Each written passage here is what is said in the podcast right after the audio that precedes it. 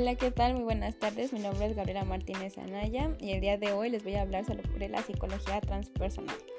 Bueno, el término transpersonal eh, se utiliza para describir experiencias y visiones del mundo que se extienden más allá del nivel personal, eh, es decir, a todo lo espiritual. Eh, es por esto que este tipo de terapia representa un viaje que es hacia el ser profundo que somos cada uno de nosotros. Su objetivo es desarrollar todo nuestro potencial a través del desarrollo de la autoconciencia, comprendiendo y reforzando el nivel de identidad personal de cada uno y llevarlo hasta el reconocimiento de la identidad profunda y esencial. Cada persona tiene un impulso natural hacia su propia evolución y es posible dirigir conscientemente ese proceso si se provee de conocimientos teóricos y prácticos que lo faciliten. Por ello, la función principal del terapeuta transpersonal es ofrecer un marco de trabajo que capacita a los pacientes a comprenderse mejor. En, en consecuencia, dichos pacientes adquieran niveles de bienestar y salud psicológica únicos. Eh, bueno, la terapia transpersonal es aquella que permite conectar con nuestra propia identidad esencial. En su traducción literal, la palabra transpersonal significa más allá de la persona. Por ello, la terapia psicológica transpersonal está diseñada para llegar a lo más profundo de nuestro ser.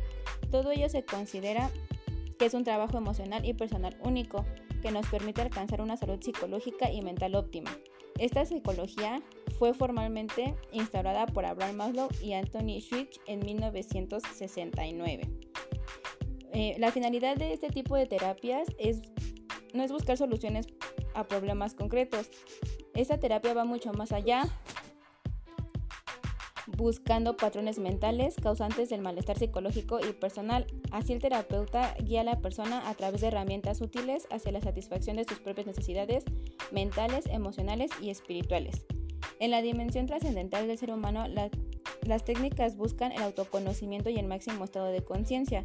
Así, las terapias transpersonales dejan atrás los intereses del ego y van hacia los aspectos físicos, mentales y emocionales de los valores superiores del ser.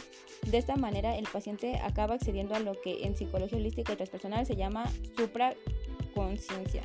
En la terapia transpersonal eh, existen tres fases, tres fases que se tienen que trabajar. La primera es la del ego, en donde la persona empieza por dirigir su mirada hacia el interior identificando los patrones mentales que le producen sufrimiento. Así se empieza por asumir la crisis personal como una vía para empezar con el crecimiento y la transformación propia. Como número dos está la relativización y reprogramación, en donde la persona empieza a ser capaz de crear otros nuevos patrones saludables que se ajustan a sus necesidades vitales y emocionales.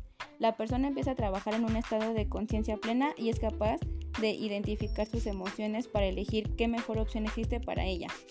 Eh, como número 3 está el camino a la esencia, en donde el paciente alcanza el nivel transpersonal y es capaz de reconocer todas las experiencias como una causa de aprendizaje y de despertar de conciencia.